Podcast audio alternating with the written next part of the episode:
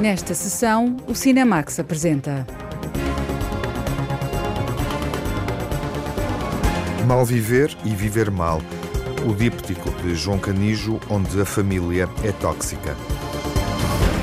Rodeo, uma juventude veloz e furiosa que acelera sobre duas rodas. A Factory da quinzena dos cineastas do Festival de Cannes reabre com quatro realizadores portugueses.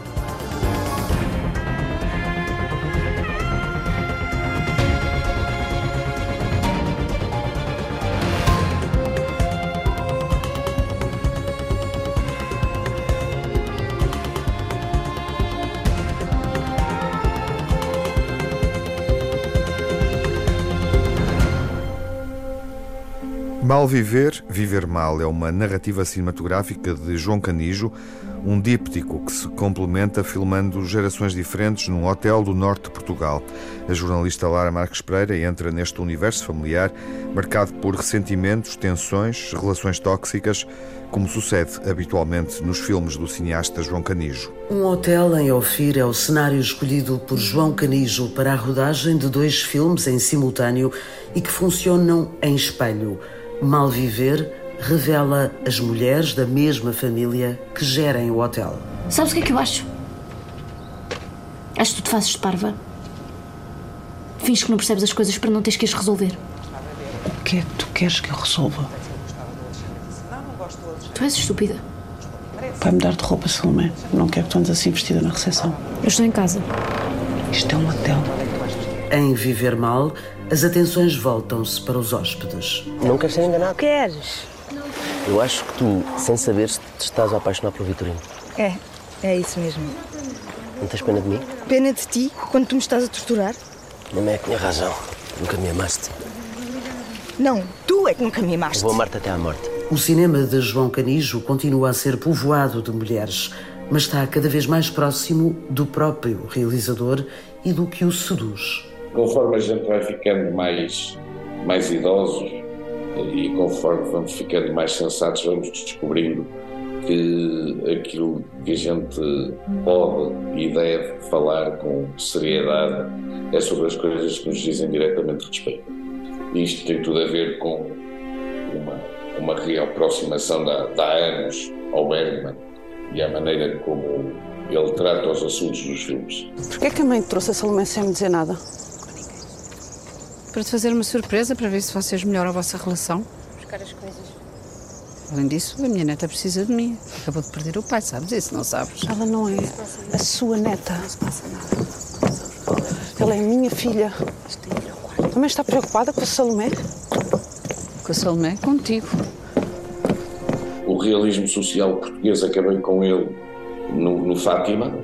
Cheguei onde, onde já, depois daquilo, não sei muito bem o que é que poderia fazer, a não ser repetir-me, por um lado, e por outro lado, uh, como qualquer uh, autor, eu não gosto desta palavra, mas pronto, não interessa, uh, como qualquer autor, progressivamente as coisas vão sendo mais sobre nós próprios ou sobre aquilo que nos interessa profundamente. Mal Viver explora as relações mal resolvidas entre mães e filhas, ressentidas umas com as outras e em permanente confronto. Os homens estão ausentes. O tema começou-se a, a, definir como a ansiedade de ser mãe, ou a ansiedade da responsabilidade de ser mãe.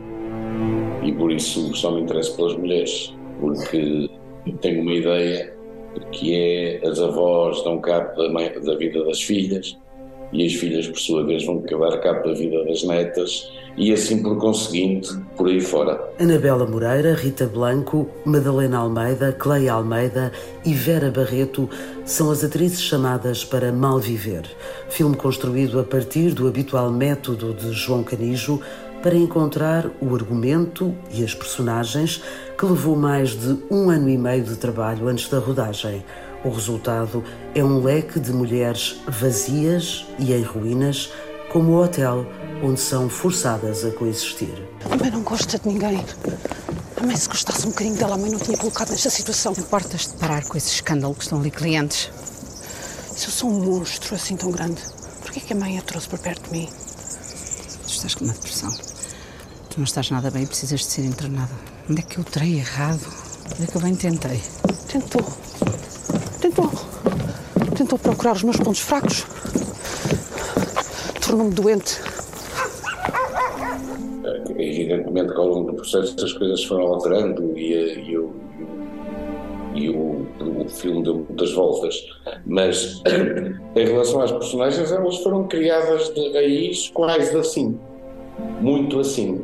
É, é, é, o ponto de partida para todas as personagens, depois com muita investigação interior, pesquisa interior de cada uma delas, mas é o ponto de partida de todas as personagens. No caso de Viver Mal, João Canijo filma Os Hóspedes a partir de três peças de August Strindberg, num processo totalmente diferente. O, o mal viver é um tema e um assunto e um enredo criado de raiz e o Viver Mal são adaptações de três peças do Strindberg. Portanto, no Viver Mal, as atrizes e os atores partiram de peças existentes, que se transformaram, que se destruíram, que se reconstruíram. O começo do trabalho foi adaptar os personagens do Strindberg a cada um dos atores. Por que é que a mãe nos quer tanto mal? Porque vocês são inconvenientes. Vocês magoaram são chatos. Eu amo muito o teu irmão, mas é impossível estar um alcoólico. Estás a dizer que magoamos? Uhum. Nós magoamos a mãe. Fisicamente. Parir dói. Transforma. Viver Mal foi planeado para existir em função do financiamento disponível, pensado como complemento do hotel onde as mulheres e os hóspedes se defrontam com as vidas a que estão presos. Se houvesse financiamento para, ter, para, para o hotel ter clientes, haveria dois filmes com certeza. Não sei, só que o financiamento para, que permitiu o hotel ter clientes surgiu bastante mais tarde, um ano e meio mais tarde, ou coisa assim do género. Está sempre a meter-se na nossa relação. Eu meto-me onde? Eu meto-me no vosso quarto, eu por acaso vou espreitar. Vocês não são propriamente silenciosas. Sou eu que faço a cama todas as semanas com os lençóis de linho, sou eu que ponho as flores à cabeceira da cama todas as semanas, mas quando eu a vejo a atacar a minha filha, eu vejo como você é incapaz de ver a minha filha tal como ela é. Nuno Lopes e Filipe Ariosa dão vida ao conto Brincando com o Fogo, Leonor Silveira, Lia Carvalho e Rafael Moraes protagonizam O Pelicano. Beatriz Batarda e as jovens Leonor Vasconcelos e Carolina Amaral interpretam a versão de João Canijo de Amor de Mãe. Os dois filmes desenrolam-se em conjunto, mas de forma separada. São em simultâneo o primeiro plano e o pano de fundo. Nos dois, o realizador explora a ideia de mulheres incapazes de amar. No, no mal viver, essa impossibilidade que, que, não é uma possibilidade, porque ela ama a filha, é dada pela ansiedade. A ansiedade que a impede de viver, a ansiedade que a faz ter medo da vida e, portanto, também a faz ter medo do amor. No, no, nos, nas, nas, peças do Strindberg não é bem isso, cada uma tem as suas razões. Presas num tempo que parece suspenso, as personagens de João Canijo existem num lugar que conhece da infância. Quando eu era criança, nos anos 60, eh, não havia piscinas públicas. Eh, havia muito poucas. E uma das, das que havia era esta piscina. E os meus pais levavam-nos muitas vezes ao fim de semana a esta piscina. Claro que nós adorávamos, porque a piscina era, era muito maior do que agora. E, portanto, eu lembrava-me. Não me lembrava do hotel, porque o, o hotel propriamente dito, porque aqui o, a construção foi feita por fases. Começou por ser um parque de campismo com piscina e bar, passou a ser um parque, um parque de campismo com restaurante, bar e piscina, e, e, no final dos anos 60 é que passou a ser um hotel com piscina. Porquê é que tu me mandaste embora? Eu não te mandei embora, tu foste. Eu tinha 12 anos e tu mandaste-me embora. ir e foste. Porque eu percebi que tu não me querias aqui ao pé de ti. Meu pai morreu há quatro não, dias, lembras-te? Eu não gosto de Perguntaste como é que eu estou. Maneira. Fizeste alguma coisa? Foste-me buscar? Chatice. Foste a Vório. É tudo uma confusão contigo. O hotel foi feito por um arquiteto que pertencia ao grupo de arquitetos do Porto os que foram mestres do CISA, o Fernando Távora e por aí fora. E esse arquiteto chamava-se Júlio Oliveira e era um dos grandes arquitetos daquele grupo. E o filho também é arquiteto e é o dono do hotel. E, portanto, mantém o hotel como uma joia preciosa. e não, não altera nada, mantém tudo. Entra-se ali e entra-se os anos 70. Anos 60 até em algumas partes. Um hotel que é também personagem, afastado da realidade, em abandono, quase vazio, visitado apenas por quem mantém uma relação de afinidade com o que vem do passado. Um lugar que é espelho das personagens de uma certa burguesia presa num tempo que já não pertence ao presente. Entre mal viver e viver mal, há um ciclo que se prolonga no tempo, no mesmo espaço, em dois filmes que funcionam como espelho um do outro. É aconselhável ver primeiro Mal Viver.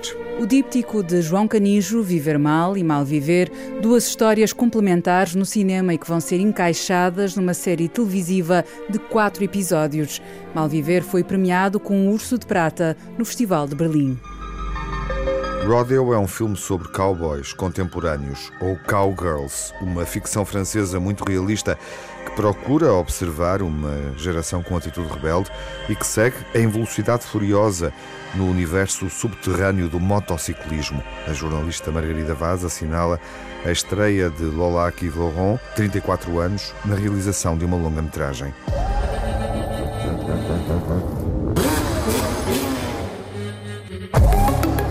Ici Pour taper les bécanes, pour plaquer les numéros Vas-y, bouge de là. Bouge, t'ai dit. As corridas de motas, as acrobacias de alta velocidade no asfalto, são o motor do filme francês Rodeo. Lola Kiviron deixou-se seduzir por esta atividade de motocross. Durante sete anos, a realizadora acompanhou uma comunidade motar nos arredores de Paris. Moi, je trouve que cette pratique est très belle. C'est en 2015 que j'ai Considero esta prática muito bonita. Foi em 2015 que conheci esta comunidade de motards chamada The Dirty Riders Crew e fiquei lá durante muitos anos. Fiquei sete anos com eles. Primeiro, fiz muitas fotografias com a minha câmera. Foram fotografias que partilhei com eles e que acabaram por me permitir conquistar um lugar neste meio, fazer parte dele de ano para ano. E o filme Rodeo foi realmente começando a construir-se através desta abordagem documental e desta experiência de fazer parte desta comunidade. e communauté-là. A intenção de fazer um filme sobre os rodeios urbanos ganhou dimensão quando a realizadora francesa Lola Kiviron percebeu que era muito rara a presença de mulheres neste meio. O que me inspirou foi que, quando me interessei pela prática do cross no asfalto, vi imediatamente que eu era a única mulher. As mulheres motociclistas eram muito raras neste meio. Apenas conheci uma e depois conheci a Julie. De facto, fez-me querer reproduzir isso no filme, porque achei que era interessante a dialética. A mulher, e ainda mais estrangeira, que vem integrar-se numa comunidade bastante fechada, homogénea. No filme, ela é considerada um pouco como um alienígena, como um desconhecido, algo que também é assustador, tal como nos filmes do western. Para além disso, os filmes westerns ajudaram-me realmente a desenvolver o enredo do poder. Les westerns ont été vraiment des films qui m'ont aidé aussi à développer euh, l'intrigue euh, de Rodeo. A protagonista é uma mulher motociclista. A construção da personagem resultou de uma reflexão sobre as questões de género e da leitura da obra do filósofo espanhol transgênero Paulo B. Preciado. Lola Kiviron idealizou uma figura épica um pouco mitológica. Pensei estar muitas vezes relacionada com a mitologia, mas o filme é, ao mesmo tempo, muito épico. A personagem principal, Julie, é também muito inspirada pelas minhas leituras transfeministas e pelas leituras de textos de Paulo B. Preciado, um filósofo espanhol transgênero. A inspiração vem da minha experiência, o que é ter um corpo de mulher nesta sociedade e neste mundo. Depois, o meu encontro com a Julie ajudou a construir muito a personagem Julia e também tudo o que pude observar neste universo que é muito masculino. É um filme de ficção e a minha abordagem é documental. Há muitos elementos da minha intimidade que são reais e há também muitas coisas que eu observei. choses que. C'est quoi, c'est du mélange dedans Tu viens, tu te sers chez les gens comme ça, toi. Fais pas le crevard, j'ai besoin de cramer. Regarde là, il y a tout le monde qui crame. Moi, je suis la seule débile sur le côté. Inspirado no filme Fúria de Viver, com James Dean, o filme Rodeo é intenso e vertiginoso. Ao ritmo da velocidade das motas. A rodagem decorreu nos arredores de Paris. A prática do cross no asfalto, o rodeio urbano, as acrobacias com motas têm muitos adeptos. É uma prática que começou nos Estados Unidos, que lembra Lola Kiviron. Que été importée en France grâce à l'univers des clips musicaux, euh, du rap. O rodeo urbano foi importado para a França graças ao mundo dos vídeos de música rap. O cross bitumen está a ganhar terreno entre os jovens dos bairros sociais, em particular, mas não só. É uma paixão que atravessa todas as classes sociais. A visão que conheço melhor desta atividade é que se pratica fora dos centros das cidades. Pratica-se em estradas vazias, sem peões nem carros. São espaços ocupados por estes entusiastas com o objetivo de treinar. É uma prática muito perigosa. E quanto mais se treina, mais se desenvolve a técnica. É-se levado a criar e propor novas figuras cada vez mais difíceis e a brilhar nesta estrada, que é uma espécie de palco de teatro ou de arena. et à briller sur cette euh, route qui est une forme de scène, comme une scène de théâtre ou, euh, ou une arène. O filme rodeia uma ficção muito realista. A cineasta Lola Kiviron deu-lhe um toque de documentário. Fiction. O filme Rodeo é uma ficção real, mas a experiência da Júlia no filme é muito diferente da que eu tive quando passei pela comunidade Motard. Interessou-me muito a dimensão poética desta prática, as acrobacias, os códigos de conduta que estão bem definidos. Há uma dimensão política, ou seja, como é que se juntam, como criam famílias, famílias alternativas, como é que a paixão circula de corpo para corpo, de um piloto para outro, a solidariedade, como é que se preserva o núcleo do grupo. Foi isto que me interessou muito. Le, le noyau du groupe. Euh, voilà, ça m'a beaucoup intéressé. Tu vas aller faire un tour Non, non, mais ça va pas ou quoi Domino, il, il n'aime pas qu'on sorte. Jette le camion bleu là-bas. Bam On lui éclate le coffre et on sort avec toutes les bécanes. A personagem central é Júlia, interpretada por Julie Ledoux. É uma mulher com um temperamento explosivo, obcecada pelas motas, que se movimenta num mundo dominado pelos homens. Euh, Para mim, a personagem de Júlia é uma rapariga que encontramos na rua e que faz muito barulho. Ela é tão bizarra em comparação com os outros que começamos a segui-la e embarcamos na sua aventura completamente louca. Ela depois insere-se neste ambiente masculino, mas que em si mesmo se assemelha imenso a ela. É também como certas profissões em que associamos rapidamente aos homens, como por exemplo a profissão de bombeiro, associamos imediatamente a um homem. Euh, comme le métier de pompier, par exemple, où on voit tout de suite euh, un homme. Julie Ledoux serviu de inspiração à personagem de Júlia. É natural encontrar semelhanças entre a atriz e a protagonista do filme. Le personnage a été un peu euh, façonné, euh, construit sur mon image et, et mes A personagem foi um pouco construída sobre a minha imagem a partir das minhas histórias, da minha vida. Inevitavelmente tem pontos de semelhança comigo, como a raiva extrema. A raiva extrema que eu vivi, mas que graças ao filme pude compreender que era muito sofrimento camuflado. Vivia este tormento, este turbilhão de várias intensidades, cinzento, preto, vermelho. A pesquisa sobre a família também a conhecia um pouco. Sim, temos pontos em que Julie e Júlia estão num limite quase igual. A des points forcément euh, Julie et Julia euh, sont sur une limite euh, presque les mêmes.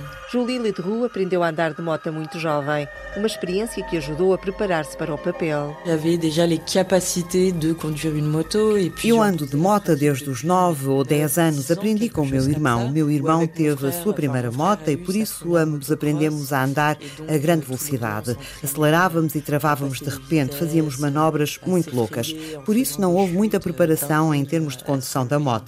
Mas depois houve o treino das acrobacias e o treino de filmar o mais perto possível, porque há certos planos em que a moto estava a apoiar a câmara. Às vezes a moto que transportava a câmara estava a alguns centímetros da minha moto, ou à frente ou atrás. Esta foi a parte mais trabalhosa, que exigiu por vezes uma concentração extrema. O mundo clandestino das corridas e das acrobacias de moto é um meio mais masculino. Para Julie Ledoux, o filme mostra que não deve haver limites para as mulheres. Não é uma que questão de ser mulher. Lentamente estamos a chegar a uma sociedade em que a mulher é capaz de fazer tudo, de usar tudo, de dizer tudo, de se comportar livremente. A mulher está a libertar-se desta obrigação de ser mulher. Estamos a chegar a uma sociedade onde era importante que a realizadora Lola criasse esta personagem que mostrasse que é possível, mesmo sendo mulher. De facto, mesmo como hoje em dia o que se considera ser uma profissão de homens, um desporto de homens, não é verdade. A mulher é capaz, é competente também para o fazer. Euh, aussi. Rodeo conquistou o prémio Coup de Cœur do júri na secção Un certain regard do Festival de Cannes em 2022 e esteve na competição oficial da edição 20 do Indy Lisboa. É o drama de uma mulher com uma paixão pelas motas. Convido os ouvintes da Antena 1 a verem este filme. É um filme de ação e sobre a emancipação feminina. Penso que muitos ficarão sensibilizados por esta história e pela beleza desta personagem. Tenho o papel de Júlia e convido os ouvintes da Antena 1 a descobrirem este magnífico filme.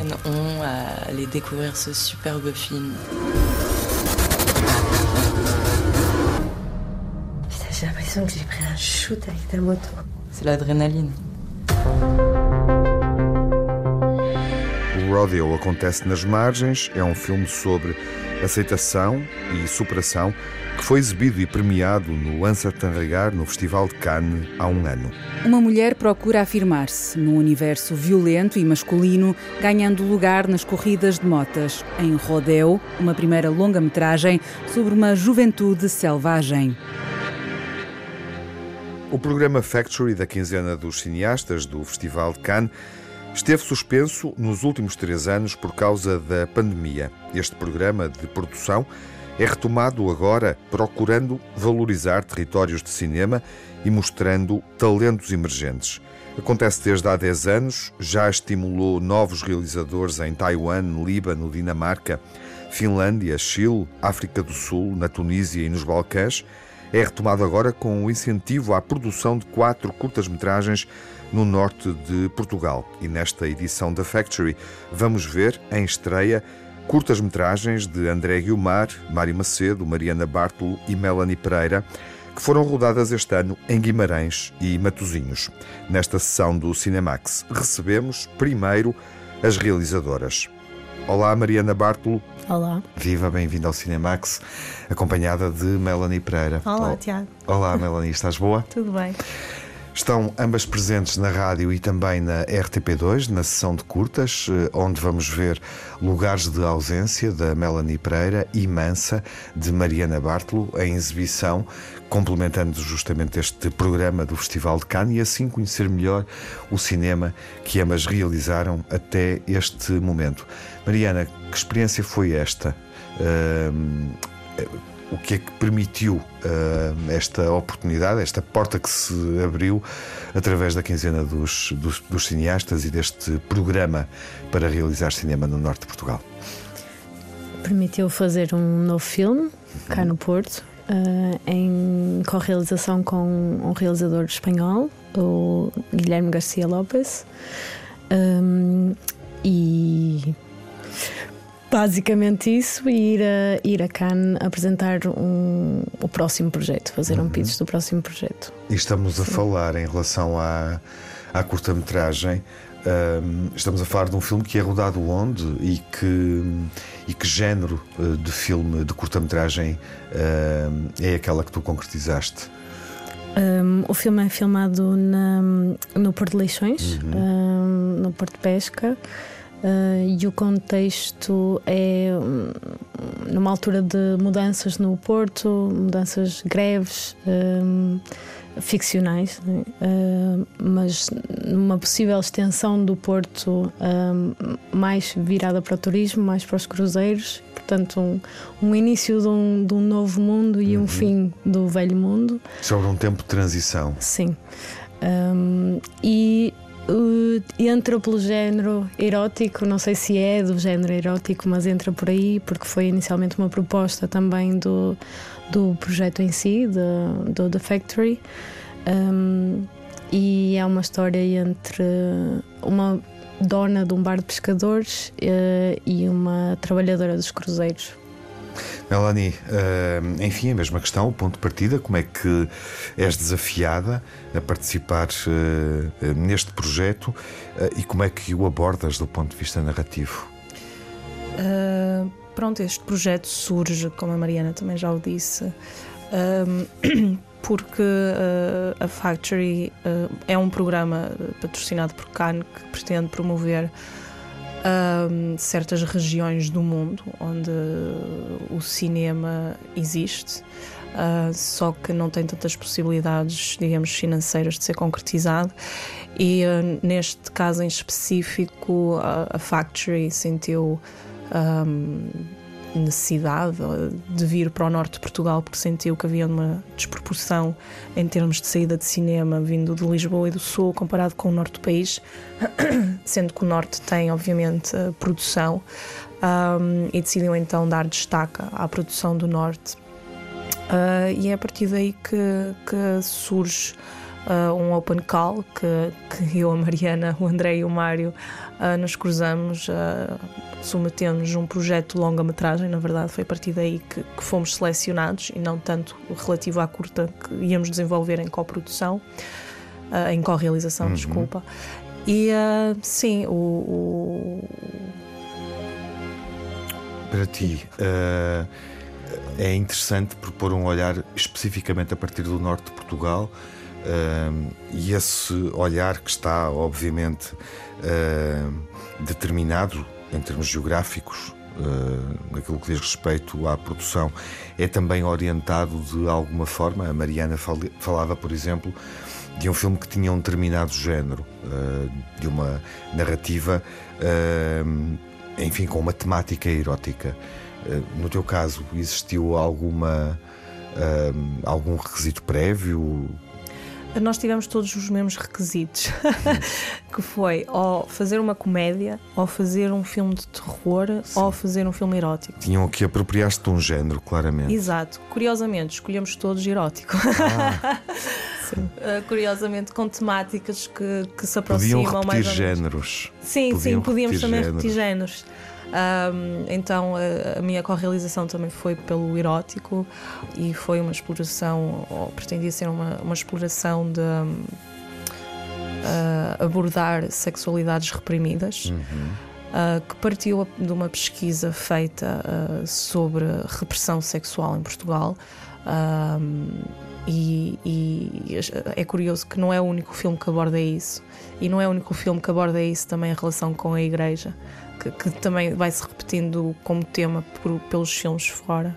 Então acho que partimos todos, para além partimos do, do norte de Portugal e, e questões do norte uh, da, da, nossa região, também porque o desafio era gravar em Guimarães uh, ou no Porto, uhum. por isso claramente ser sempre a norte, com equipas do norte.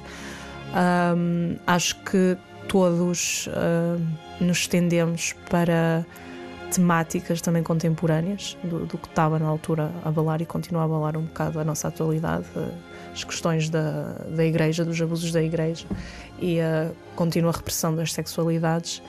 E um, sim, o, o projeto de co-realização que eu desenvolvi foi, foi em volta desse tema. E no teu caso, uh, é uma entrada na ficção.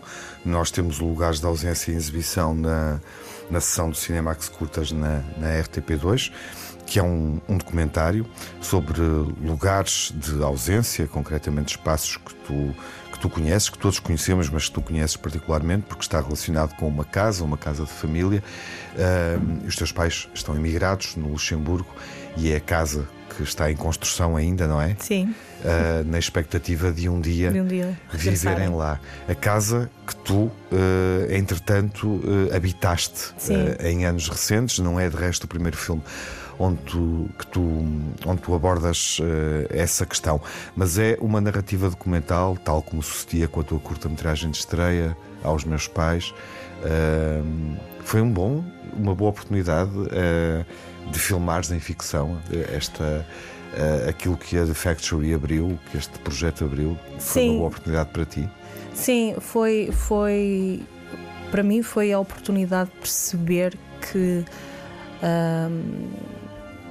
ficção e documentário parecem-me ser muito mais modos de produção do que necessariamente o, o resultado final, o filme final. Uh, é algo que eu tenho vindo a debater no, nos meus filmes anteriores e muito específico também no Lugares da Ausência. Tu falas que é um documentário, eu não sei se é documentário, se, se é ficção, se o que é. Sei que houve um modo de produção documental, uhum. sim. Uh, neste filme, uh, co-realizado, curiosamente, uh, o ponto de partida é ficção, sim, há a escrita de um script, há desenvolvimento de personagens, há, enfim, tudo o que roda a produção de uma ficção. Quando chega ao momento de, de primeiro ensaios com os atores e a forma como abordamos como os abordamos e como eles vão abordar as personagens que vão ou não interpretar. Uh, para mim, eu estava a olhar uh, para os atores e a ouvi-los falar e percebi, para mim, naquele momento eu estava a fazer um documentário. Então achei, acho que foi muito interessante perceber, uh, perceber como é que se faz uma ficção de, no modo clássico, né? ter uma equipa de mais de 20 pessoas, ter dollies e sliders e não sei quantos microfones, enfim, à disposição para fazer uhum. uh, como é que se encena, como é que se decora um set, como é que se trabalha em, em, com um diretor de arte, como é que se trabalha com um, um diretor de uma diretora de figurinos, etc.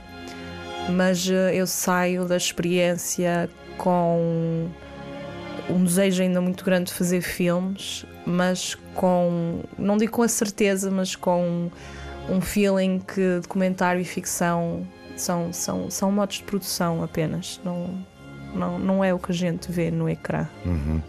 Ambas, uh, Melanie e Mariana, têm novos projetos para apresentar em Cannes. Há também essa dimensão. Mariana, o que é que, o que, é que esperas que aconteça a seguir? Uh, e a seguir é já nos próximos dias, nos primeiros dias do festival, durante esta dia, e os encontros que, eh, que vão surgir, não é? E que vão acontecer para desenvolvimento de outros projetos. Uhum, uhum.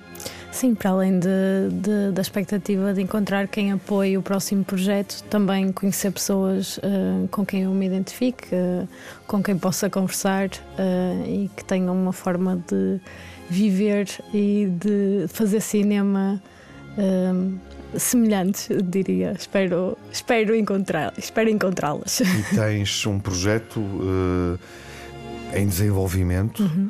que possa ser, enfim, acolhido, que possa encontrar receptividade uh, nos encontros que vais uh, manter durante esta quinzena dos cineastas? Sim. Tenho um projeto de longa-metragem, um documentário híbrido. Um, que reflete, é curioso porque também é, se calhar tem um bocadinho a ver com, tem qualquer coisa a ver com, com as, as reflexões da Melanie, um, que é sobre os lugares à mesa, uhum. como eles eventualmente um, refletem o lugar que nós temos na hierarquia da família e que podemos eventualmente uh, ocupar depois também em sociedade, como é que esses lugares fixos à mesa ou não uh, influenciam quem nós somos. Um, pronto, é assim uma exploração. Quero que seja uma exploração. Se a mesa for isso. redonda. Se a mesa for redonda, pode existir, podem existir outras, outras questões, a porta de, de, acesso à cozinha ou a televisão, há sempre qualquer coisa que define uma hierarquia, mesmo, mesmo que, que pode dar uma vantagem aparente. Qual é o teu lugar à mesa? de costas para a televisão, num banquinho. o meu é de preferência com vista para a janela. Ok. Uhum. Melanie, uh, que projeto é que queres uh, uh, desenvolver a seguir e que pode, obviamente, estar na mesa de produtores interessados ou parceiros no Festival de Cannes? Um, eu vou levar o meu segundo projeto de longa-metragem, também documental, um, híbrido, neste caso. Uh, sobre a Casa de Laboreiro e o ponto de partida é a, a tradição da transumância um, que ainda acontece lá, curiosamente, ainda por duas senhoras, uma mãe e uma filha, uhum. e que uh, está em vias de desaparecimento.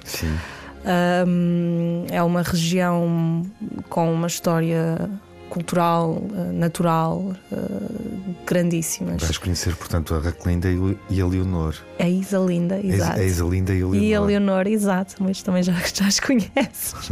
Sim, vou acompanhar. Sim, são protagonistas de um documentário radiofónico que curiosamente realizei em plena pandemia, em 2021. Eu acho que tu enviaste-me isso por e-mail. Uhum, talvez. Tenho quase a certeza que sim. Sim, é com elas. O fecheiro nunca decou, portanto podes ouvi-las. Gostava muito, gostava.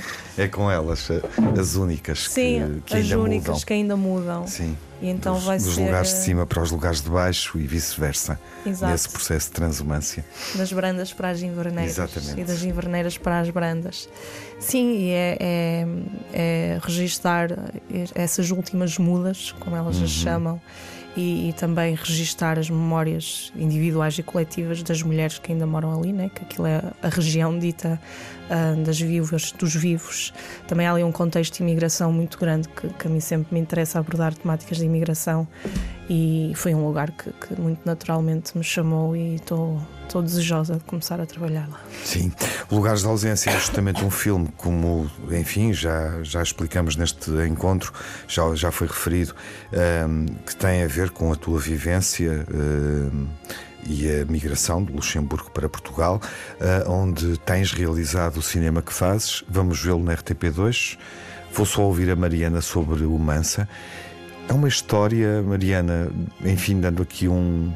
ahm, comentando um pouco o filme, a curta-metragem que, que apresentas em estreia em televisão nesta sessão do, do, do Cinemax e apresentando-a a quem nos ouve, ah, que a pode ver ah, nesta altura. É, é uma história muito concreta ah, no norte de Portugal. Poderia ser uma história sempre é sempre da margem, pelo menos, Uhum. eh, de uma certa margem ou de um interior. que não quer dizer que não aconteça no centro do urbano, também no, no centro de uma cidade, mas ehm, neste caso específico é daquele tempo também, eh, é mais daquele tempo e é mais de um subúrbio. Daquele tempo estamos a falar eh, há 20 anos atrás, Sim. sensivelmente, não é? Sim.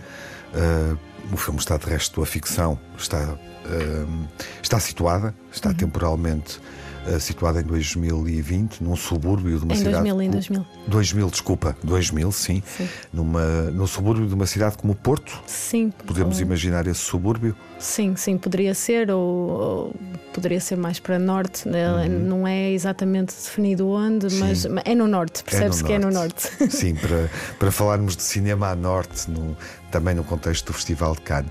Ah, e é uma história com 20 anos que sentes que deve ser contada hoje, apesar de, de algo ter mudado, podemos colocar assim, porque há- o- que não muda é a idade da, da, da- da personagem principal, não é? Uhum. Ah, estamos a falar de uma rapariga de 11 anos, das relações que estabelece com a melhor amiga, com os pais, ah, enfim, obviamente com, com um contexto e um contexto social ah, e o modo como ela, como ela se, se descobre e como ela cresce Uhum, uhum.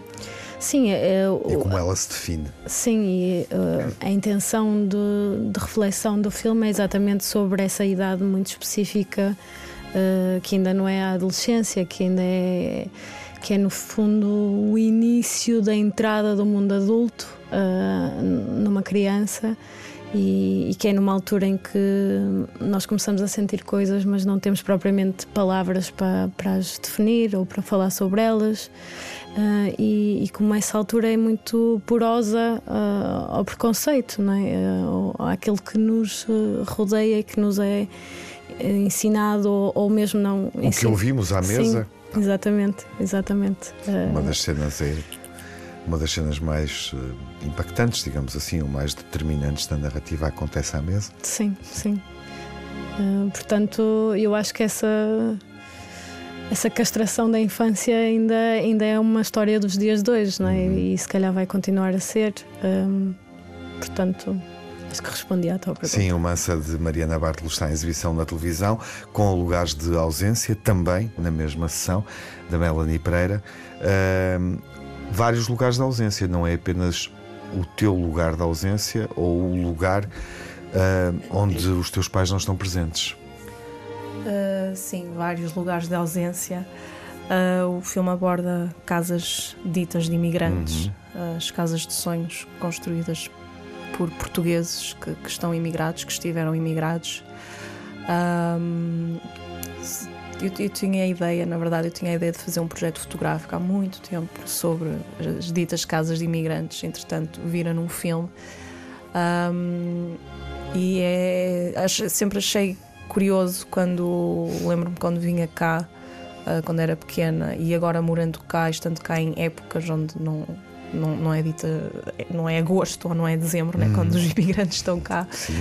É curioso ver tantas casas fechadas um, e achei, achei que, que, que, queria abordar isso, até porque eu, na altura da pandemia, como há bocado referiste, uh, morei na casa dos meus pais, então fui efetivamente a, a primeira pessoa a morar na casa dos anos dos meus pais. Um, e foi um processo muito estranho e, e queria, queria abordar a ausência dessas casas. Um, sinto que, que, que, são. Não são como aeroportos, não é? não é aquele lugar não lugar, mas ao mesmo tempo são lugares que estão ali, que, que, que vivem certas semanas, certos dias, certo, certos dias durante o ano e depois são fechadas, são cobertas por lençóis, são, têm pó, uh, não têm luz. E uh, são memórias que eu tenho de infância muito fortes, de ver a casa assim, coberta, com lençóis, e, e a despedida, a chegada, a despedida, enfim. E, hum, e sim, queria, queria dar voz à, à nossa casa e, e, às casas que, que, estão no mesmo lugar da ausência que ela. Uhum. Melanie, Mariana, obrigado pela Obrigada. vossa presença. Obrigada. Nesta emissão de rádio está feito o convite uh, para a descoberta de lugares de ausência, Mansa, a exibição na RTP2 uh, e também assinalada a presença. Bom Festival de Cannes para ambas. Obrigada. E até lá. Melanie Pereira e Mariana Bartolo, convidados do Cinemax, marcam presença no Festival de Cannes com novos filmes na quinzena dos cineastas e estão presentes na sessão de curtas-metragens com Mansa e Lugares de Ausência. Pode ver os filmes esta semana. São exibidos quinta-feira à meia-noite e à uma da madrugada de segunda-feira na RTP2. Mesdames, Messieurs, la séance va commencer. Nous vous prions d'éteindre vos téléphones portables. O Festival de Cannes vai acontecer na segunda quinzena do mês e as novidades que vamos ver vão estar em cartaz nas próximas sessões. Até lá, fiquem bem. Saúde!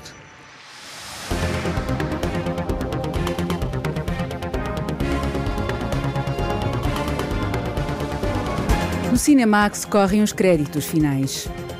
Edição, coordenação de Tiago Alves e Lara Marques Pereira com Margarida Vaz. Sonorização de Cláudio Calado. Pós-produção de Cláudio Calado. banda sonora original de Cinemax é da autoria de Nuno Miguel e remisturada por César Martins.